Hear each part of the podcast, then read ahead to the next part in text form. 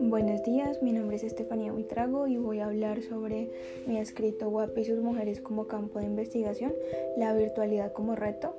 En primer lugar, quisiera pedir disculpas por no hacer parte de esta clase de forma sincrónica y presentarles este, esta especie de podcast. Mm, en cuanto al primer punto y las dificultades, creo que fueron todas las posibles. Eh, cuando exponíamos nuestras visiones y nuestros esquemas sobre em, nuestro campo como red hace dos clases creo escuchaba a María Claudia hablar sobre sus retos y su investigación y no podía dejar de pensar que teníamos mucho en común y me preocupaba demasiado pensar que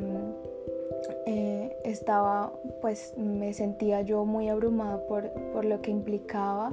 eh, eh, desarrollar una investigación de las formas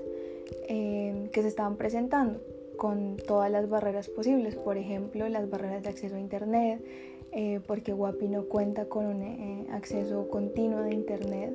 creo que también lo mencionaba en el escrito y era que las condiciones de conectividad dependen mucho del estado del clima y esta zona es demasiado problemática en términos del clima porque es muy cambiante.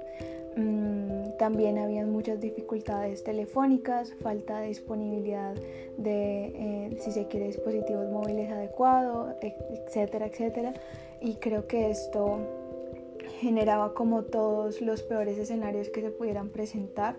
Mm, y, me preocupaba realizar una encuesta simplemente de manera telefónica y llenar, eh, si se quiere, unos esquemas básicos y ya eh, terminar eh, y dejar así la investigación con datos hallados y todo muy chévere. Em, pero creo que em, a partir de las dificultades y de este ejercicio encontré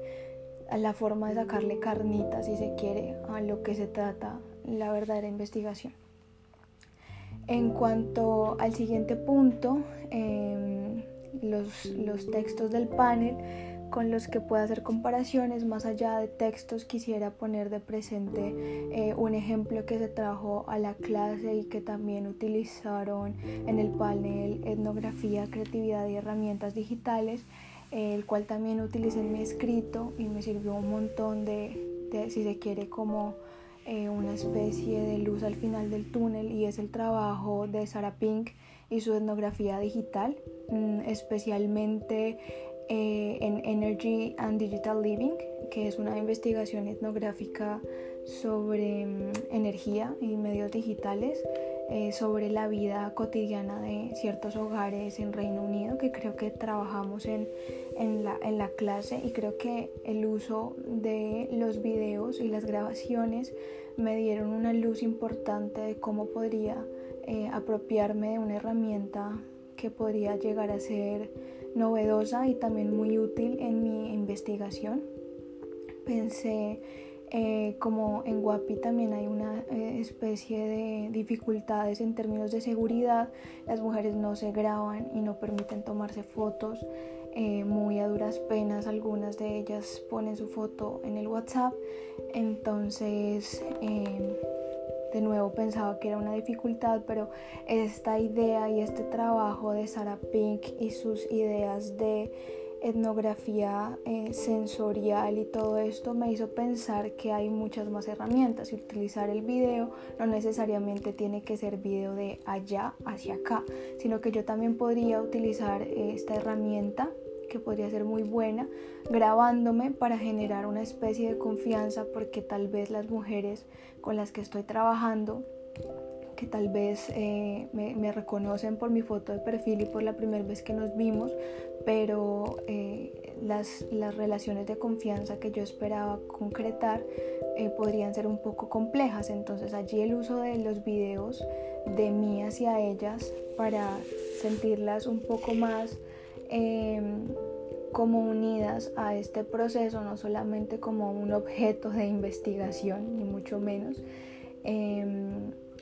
podría, podría funcionar. Entonces eh, esta idea que llega desde el trabajo que realiza ella me sirvió muchísimo y creo que el trabajo que realiza es eh, abre, abre, digamos, las posibilidades.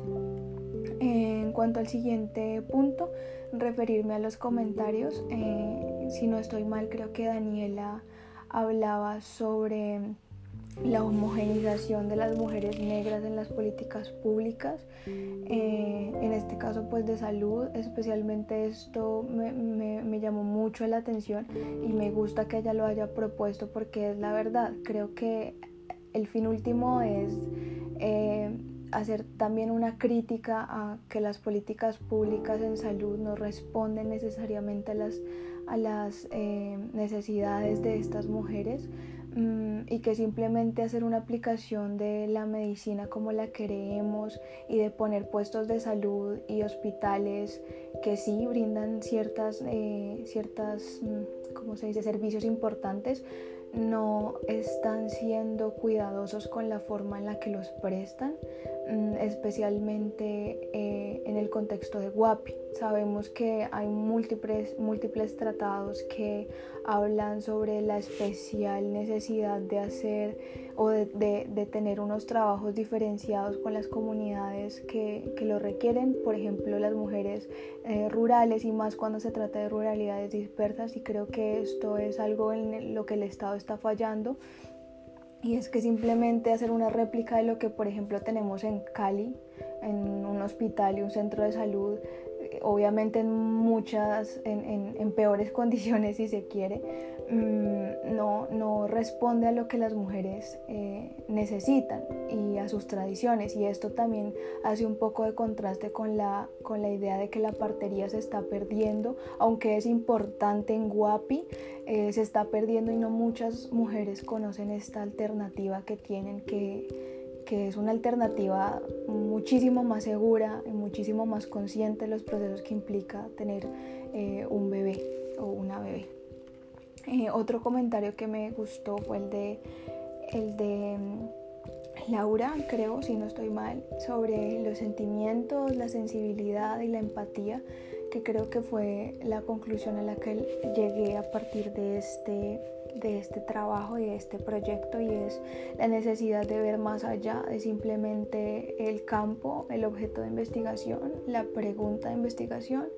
el objetivo de la investigación, sino que todo eso responde a unas realidades y a unos contextos mucho más complejos y que pensar en toda mi investigación como el campo y esto a qué responde y esto de dónde sale y con qué se come, creo que eh, fue un trabajo muy importante para mí para sentir y darme cuenta de que como investigadora tengo que hacer más que solamente investigar y eso implica sentir y sentirme también en este caso como mujer porque creo que los procesos que he llevado con estas mujeres hasta el momento me han tocado